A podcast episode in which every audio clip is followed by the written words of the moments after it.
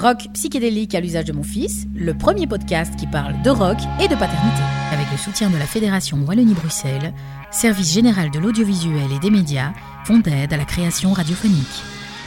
Ah, ce bon vieux temps qui sent la naphtaline. Tiens, en parlant de mon enfance, vous vous souvenez de Pinocchio? Pas le bouquin d'origine de Carlo Collodi, où Pinocchio finit pendu à un arbre après avoir tué Jiminy Cricket d'un coup de marteau. En effet, Carlo Collodi n'avait pas l'air d'apprécier beaucoup les enfants. Non, je vous parle de la version Disney. J'avais complètement oublié ce dessin animé, pour ne pas dire refouler ce traumatisme. J'avais enfoui Pinocchio dans un recoin sombre de mon cerveau, aux côtés de la sorcière dans Blanche-Neige, Dumbo arraché à sa mère qui se prend une cuite, et pire, Fantasia, le dessin animé qui permettait à mon institutrice maternelle d'avoir la paix pendant deux longues heures. Elle nous abandonnait, mes condisciples et moi, face à l'écran qui aspirait toute la joie se trouvant dans la pièce, et nous plongeait dans cette expérience psychédélique complètement glauque. Un orchestre, plongé dans l'obscurité, Mickey qui se noie, des dinosaures qui s'entretuent sur du Stravinsky, un rite satanique sur le mont Chauve. Bienvenue dans le monde merveilleux de Disney. Mais revenons-en à Pinocchio. Pinocchio, c'est un peu l'histoire de ma vie. Pourtant, j'en avais aucun souvenir. Louis s'est évidemment chargé de me rafraîchir la mémoire. Tu veux lire Pinocchio? T'es sûr? C'est fini après. C'est le dernier. Ouais, Pinocchio. Pinocchio. Bonjour, je m'appelle Jiminy Cricket. Je vais vous raconter une histoire, mon histoire, et celle d'un panta de bois qui devint un vrai petit garçon. Tout a commencé dans la maison de maître Geppetto. Impossible pour moi de ne pas m'identifier. Pinocchio est un artiste. Il obtient rapidement de la reconnaissance pour son art, mais ses parents le mettent en garde. Vivre dans l'insouciance en tant qu'artiste n'amènera rien de bon à Pinocchio. C'est assez ironique quand on sait que Geppetto est un artisan, pour ne pas dire un artiste, qui fabrique des marionnettes. Il y a plus rentable comme métier quand même. hein. Et que la fée bleue plane bien haut dans le ciel. En suivant sa voie artistique, Pinocchio est voué à être exploité par le méchant Stromboli et à vivre dans la misère. Pinocchio, c'est un très grand artiste, mais euh, Mais, mais, il fallait que Pinocchio l'attaque pour qu'il qu'il vienne pas le mettre dans une cage. hein. Il fallait bien qu'on qu'on l'attaque. Hein. Bah oui, oui, mais voilà, Pinocchio, il avait été peut-être pas assez fort pour attaquer euh, le, le grand monsieur euh, Stromboli, directeur de label ou impresario. Pinocchio me montra une étoile très brillante par l'étroite fenêtre. Regarde Jiminy, c'est l'étoile des vœux. Quant à l'île des plaisirs, une terre de liberté où tout est permis, la facture tombe rapidement aussi. Les enfants se transforment en ânes et ils sont envoyés dans des cirques ou des mines de sel. C'est joyeux, oui, je sais. Une queue d'âne lui poussait à présent. Je lui criai Vite, Pinocchio, plonge dans la mer, cela arrêtera la malédiction. Pourquoi, pourquoi, pourquoi il plonge dans la mer Parce que s'il reste sur l'île euh, magique, enchantée, où tout est beau, et tout est coloré, il va, se, il va devenir un âne. Tout au long du récit, l'histoire de Pinocchio semble nous hurler que le bonheur s'obtient en abandonnant tous ses rêves, en allant à l'école pour pouvoir décrocher un job alimentaire qui remplira le frigo. Et surtout, pas trop de plaisir et pas trop de fantaisie, c'est pour les idiots. On est en 1940 quand le film de Disney sort, une période sombre. Le dessin animé est le parfait reflet de cette époque. Le livre tiré du film contient une série de messages que j'ai bien du mal à expliquer à Louis. Pourquoi? Euh, bah, parce que c'est,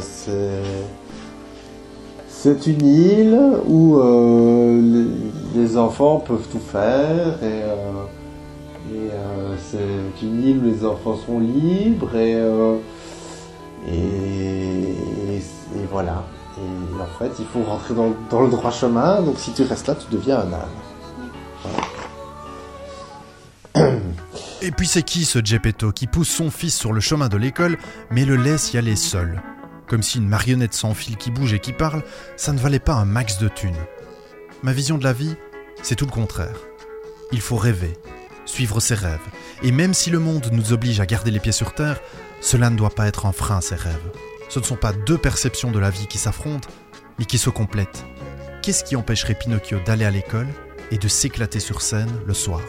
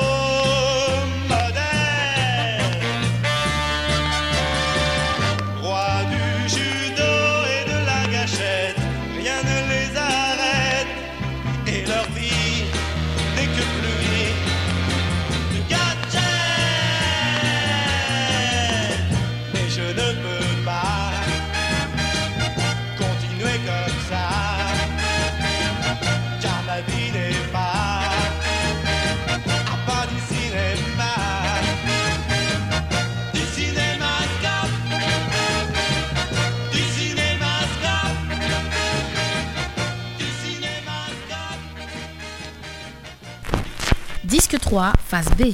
Le grillon de Pinocchio. Un jour, Louis m'a parlé de Spider-Man. Spider-Man Pourquoi Spider, que Spider-Man a mis un masque? Pourquoi Alors- Spider-Man il a mis un masque? Oui, parce que lui il a pas mis un masque, alors il devient pas, devient pas Spider-Man. Ben non. Ben tu vois, Spider-Man, c'est parce qu'il a mis un masque, parce qu'il a deux identités. Il a une première identité, où il a son, vrai, nom, son vrai prénom, un travail euh, classique, un job euh, alimentaire, et puis il a une deuxième identité, où il, il met un costume et il devient un super-héros. Euh, il devient un yo-yo. Comme Yo-Yo Rapido, oui, un genre. J'en suis venu à me demander si en Belgique, il existait des individus monsieur et madame tout le monde, avec une identité secrète la nuit en costume. J'en ai conclu que j'étais un peu dans le cas. Certes, je ne porte pas de masque quand je suis sur scène ou dans mes vidéos, juste une robe d'alchimiste, mais la double identité, c'est quelque chose qui me parle. Tu vois, dans la vie, c'est pareil. Papa, bah, euh, il va pas dire que c'est un super-héros, alors un super-héros pour les nuls, mais euh, il a aussi deux identités. Il a une vraie identité, avec son job alimentaire, et puis il met un costume et il devient quelqu'un d'autre. Et il fait de la musique. Regarde, pourquoi il a enlevé son masque Parce que nous, on est dans la confidence. Nous, on sait bien que c'est un super-héros qui a un masque, on sait qui il est. Oui, mais, mais, Mais mais le- le il dit que reste- c'est pas son travail, il, comment il comment on peut l'arrêter Oui, oui, parce que il lance des toiles d'araignée en silence, et là, il dit que c'est pas son travail, papa. Bah, Oui. Au, Bah oui. début, au début, il dit que c'est pas son travail parce que voilà, il n'a pas spécialement envie de d'utiliser ses pouvoirs à bon escient. Et soudain, j'ai eu un déclic. Il ne fallait pas regarder bien loin. Les Love Drones, le groupe de krautrock emmené par Benjamin Scose, le boss de mon label Frixville, et son acolyte Marc Wathieu, le boss de Radio Rectangle, groupe qui se produit en longue robe de bure noire au capuchon ample qui cache leur visage.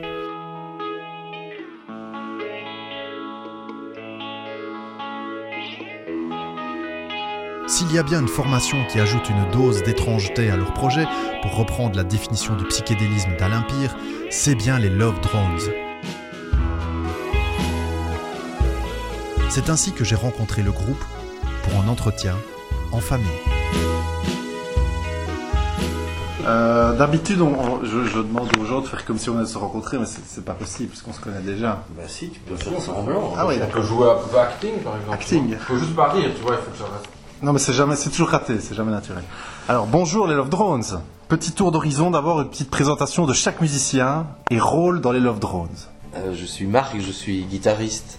Benjamin Scose, guitariste et claviériste. Jean-Pierre Fraise, guitariste. Brian Droid, euh, claviériste. S'attaquer au dossier Love Drones n'est pas simple. Quand on parcourt les quelques biographies sur internet, il n'est déjà pas évident de dater le début du groupe. Alors est-ce qu'on démarre en 2012 avec le premier album officiel The Tangible Effect of Love? Est-ce qu'on remonte en 2010 avec l'excellent album de Benjamin Scose ici présent La Femme Plastique Où les Love Drones assuraient l'instrumentation derrière ou encore avant? Quelle était l'idée de départ? Comment est-ce que vous êtes formés, vous êtes rencontrés?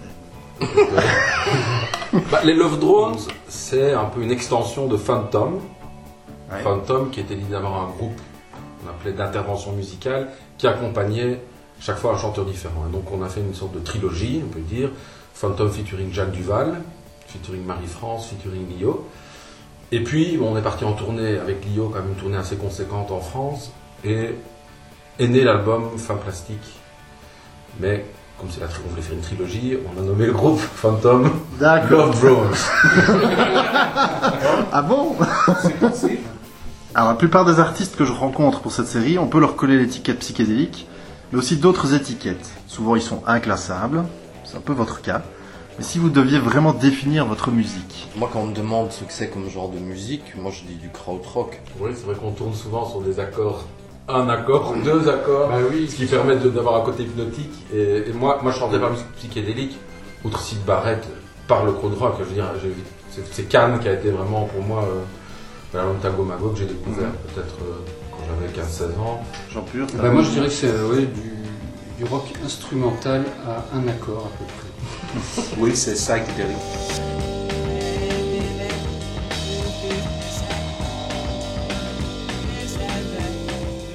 gang, mais... Pas, pas le côté euh, chanson d'orgon, hein, plutôt le côté euh, improvisation.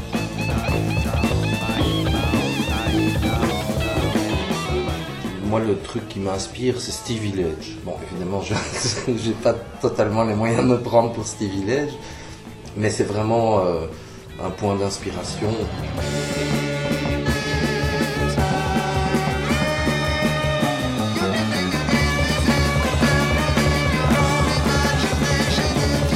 Donc, le, le son de guitare de Jean Pur n'est pas du tout le même que celui de Marc. C'est chaque fois des sons différents, quoi. Vraiment, même les synthés de Brian par rapport aux synthés de Phil.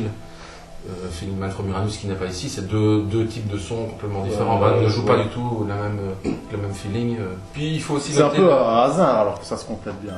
oui, clairement, oui. C'est des rencontres. Fricksville n'est qu'un hasard. c'est- Chaos n'est quelque chose. Mais ce qui est encore plus un hasard, parce qu'on l'a, on l'a quand même vécu, c'est qu'on on, on a quand même tourné euh, des longs moments dans des conditions rocambolesques.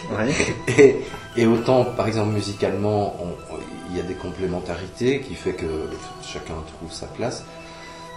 Bah, humainement, on s'est jamais pris la tête. Mhm. Et c'est, c'est marrant parce que, à la fois musicalement, mais aussi euh, dans la vie du groupe, ben, euh, quand on, on allume les amplis, on joue et puis on enregistre. Euh, par exemple, euh, j'ai, en tête justement un enregistrement qui n'est pas encore. enfin, qui n'est nulle part, mais une fois on s'est retrouvé en studio l'an dernier dans un moment où. Pour faire du reggae. Attends, Absolument pas, parce que On a tenté le challenge. ça, ça, c'est, un- un- une thématique euh, qui, qui pose problème entre nous, justement. Le mot reggae a tendance à nous. Il y en a Mais- trois, oui. Il y a, il y a trois pour et trois contre. Ouais, mais, mais non, ce que je voulais dire, c'est qu'on on s'est retrouvé en studio. euh, Il y a eu un contretemps et sans déconner, en une matinée, on a enregistré de quoi faire un album Ouais. parce qu'on était content Mhm. et euh, même Brian avait écrit les paroles. Il a chanté le morceau. de- Ouais. Ouais. Ils ont commencé à jouer la musique. euh, et je pense que quelqu'un m'a- proposé une, une, une thème Mhm. pour le Conspiracy. euh, Conspiracy Dance. Ils ont dit Conspiracy Dance simplement. Et j'ai écouté cette musique, j'ai commencé de- d'écrire le, le morceau et j'ai enregistré directement. C'est un peu. C'est la magie des locaux. Oui, c'est comme ça, c'est un instant. Ouais, ouais, dans le spontané, ouais. Ouais. Vous vous produisez sur scène en robe de bure noire avec des capuchons qui recouvrent vos visages. C'est l'envie de vous sentir super-héros avec une double identité, ça C'est genre croston un peu. c'est ça, c'est les crostons. Si, si les gens Les crostons des du crowd. C'est notre influence bande dessinée. Les enregistrements, on est naturellement bon au niveau image, on doit faire évoluer le projet aussi dans une nouvelle euh, dimension cosmique. Une dimension d'une secte. Ouais. On avait un peu planché avec Jean Pur, on a, on a quelques idées, j'espère que le prochain album sera l'occasion de les, de les sortir et d'être euh, avec des influences entre euh, les Residents et Raël. Ouais. Donc euh, Genre propager la bonne parole. voilà. Mais justement, les, les Residents y cachaient leur identité pour euh, suivre leur théorie de l'obscurité, qui veut que selon eux, un artiste est meilleur quand il est inconnu. Lié à un public, il lui est impossible d'être indépendant et intègre artistiquement. Vous partagez donc cette, euh, cette vision-là. On n'est pas aussi intègre que. Non, moi je pense que c'est surtout l'idée de. C'est ça le psychédélisme aussi, c'est de faire rentrer les gens dans un univers qui, qui les sort d'un contexte réaliste. Quoi. Et je pense que la musique de Love Drone, elle se prêterait vraiment bien à, une, à quelque chose qui, qui la met en avant. une- Ben, au début, le- le- l'anonymat, c'est devenu, euh, enfin, c'était réservé aux groupes un peu underground, et maintenant c'est devenu un phénomène mainstream. Qu'est-ce que c'est pas plus underground de jouer sous son vrai visage et son vrai nom que sous une fausse identité? Ça, dé- ça dépend, ça dépend ce que, euh, comment dire, le, le climat qu'il y a sur scène, qui peut venir des, des habits ou de, de- du fait d'être anonyme, je sais pas. Actuellement, c'est de plus en plus acceptable dans le- la musique alternative de- d'être déguisé. Quand tu es habillé sur scène, la manière dont tu es, tu es impliqué dans le spectacle est, est complètement différente. Exactement. Donc c'est c'est aussi la- la- l'idée de, de sortir un peu de, de- Ouais. de- de son truc. Mais ça, c'est n'importe quel musicien, je pense. Le costume, Ah oui, il y a une part d'acting quand même. hein. Bien sûr. Le rock'n'roll, c'est ça. hein. Il y avait les monks dans les années 60 Ouais. qui étaient vraiment déguisés donc en moine. mais-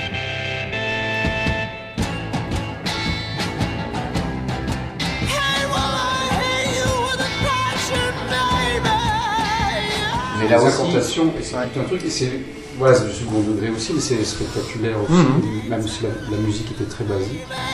Le dimanche 7 octobre 2012 à Liège, à la caserne Funk, grand événement, les Love Drones se produisent avec Damo Suzuki, le chanteur japonais du groupe culte de rock expérimental allemand Cannes, on vient d'en parler. C'est organisé comment cette rencontre? Bah, ça s'est fait que Damo, il a son truc, euh, Damo Suzuki, comment est-ce qu'il appelle ça, Network, je ne sais plus. euh, ouais, Damo Suzuki Network. Ouais. où il, bah, il voyage dans le monde et se produit avec toutes sortes de groupes qui n'importe quel style de musique. On a même vu des groupes de reggae en Islande. Ah ben voilà, on en Voilà. revient au reggae. Et donc euh, voilà, mettre... alors ce qui était amusant dans ce concert-là, c'est qu'on s'est retrouvé du, des Love Drones, c'est une version des Love Drones Maximum. maximum euh, parce que Vous étiez beaucoup, hein, 12, sur scène. on était 12 sur scène 12 parce sur que scène. en fait les musiciens du euh, Première partie. de la première partie qui sont des, qui étaient le producteur de PG Harvey, Mhm. son rêve était de jouer avec euh, Suzuki, il nous a demandé Oui, est-ce que je peux jouer, est-ce que je peux jouer Alors le saxophoniste a dit ah ouais moi j'adore aussi. Et alors, ce qui était très drôle, mais qui convient vraiment bien au Love Drones, c'est que on était inquiet de savoir, euh, tu vois, qu'est-ce qu'on fait, si on fait une balance, etc. et alors, Damo, il a dit euh, no sound check. Et en fait, il monte sur Il a scène. dit Total Chaos, Oui. One Piece. Tot- Total chaos. Ouais. Oui, il a dit euh, le seul règle, une pièce. Une pièce, une, une morceau de 40 minutes.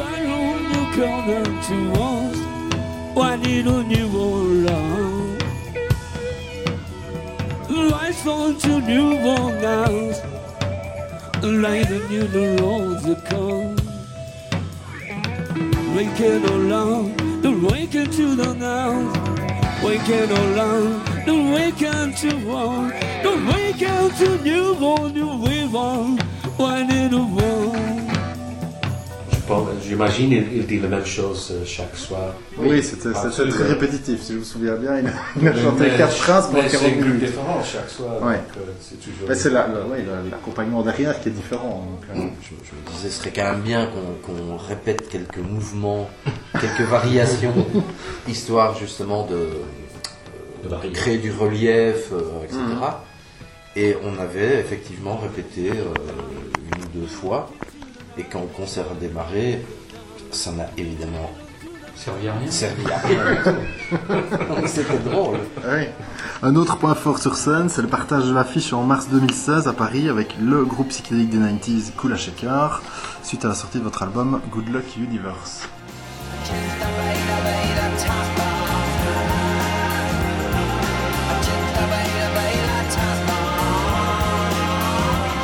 On a beaucoup transpiré sous nos vêtements. Là, vous étiez en, en bure. Oui. Ouais. C'était Bah, la un beau souvenir maroquinerie. quand même, ouais. C'était Oui. assez intense. Je me rappelle clairement qu'on avait démarré avec On la était sur la route. On était sur l'autoroute Ouais. pour aller à. Paris. Lorsque tout à coup, Annulé.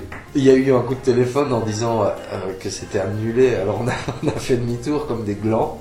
Et ça a été reporté trois mois plus tard. Pas, pas si longtemps, Non. en tout cas. euh, je me rappelle qu'il y avait eu ce faux départ là, qui était assez, assez curieux. Alors, pour que ça reste fun, il ne faut pas vivre de la musique. Est-ce que vous êtes d'accord avec ça? Et c'est quoi pour vous réussir en musique? Euh, c'est- c'est pas de vendre euh, milliards de disques. Mhm. euh, c'est pour continuer de, de jouer la musique, pour aimer de jouer la musique Ouais. et pour continuer d'être créatif.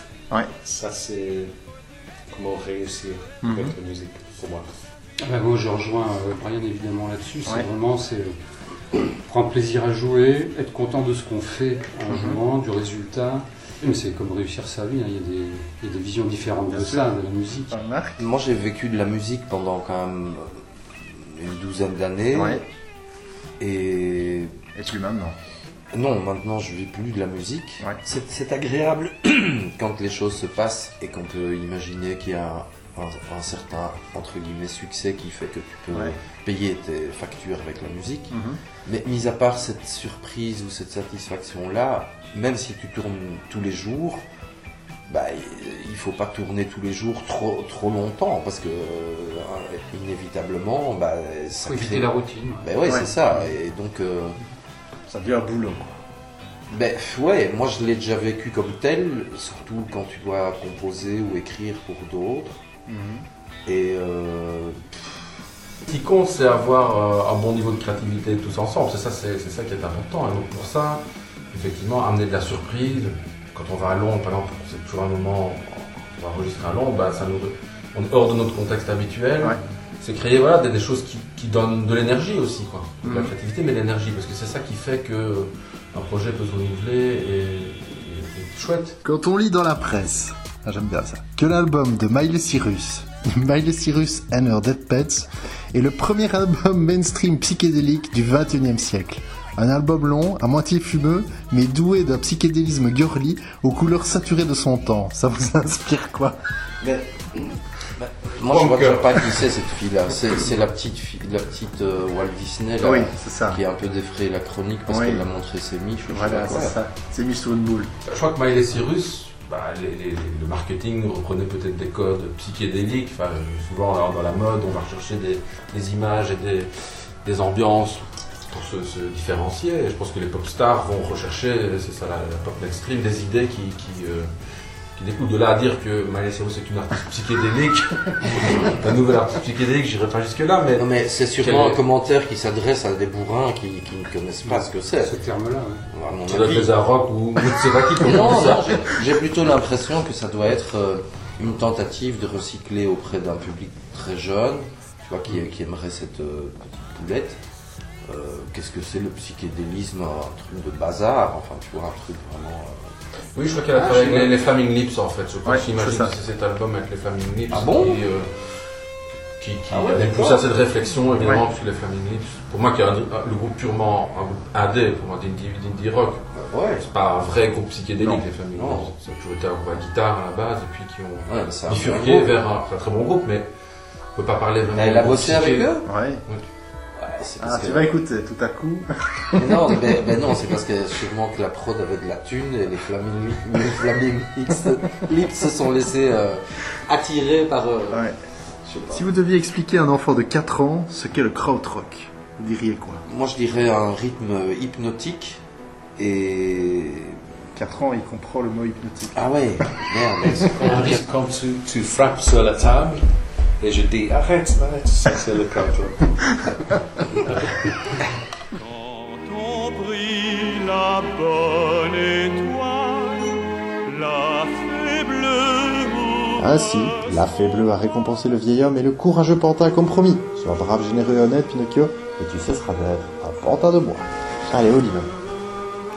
Je t'aime très fort. On l'oublie jamais.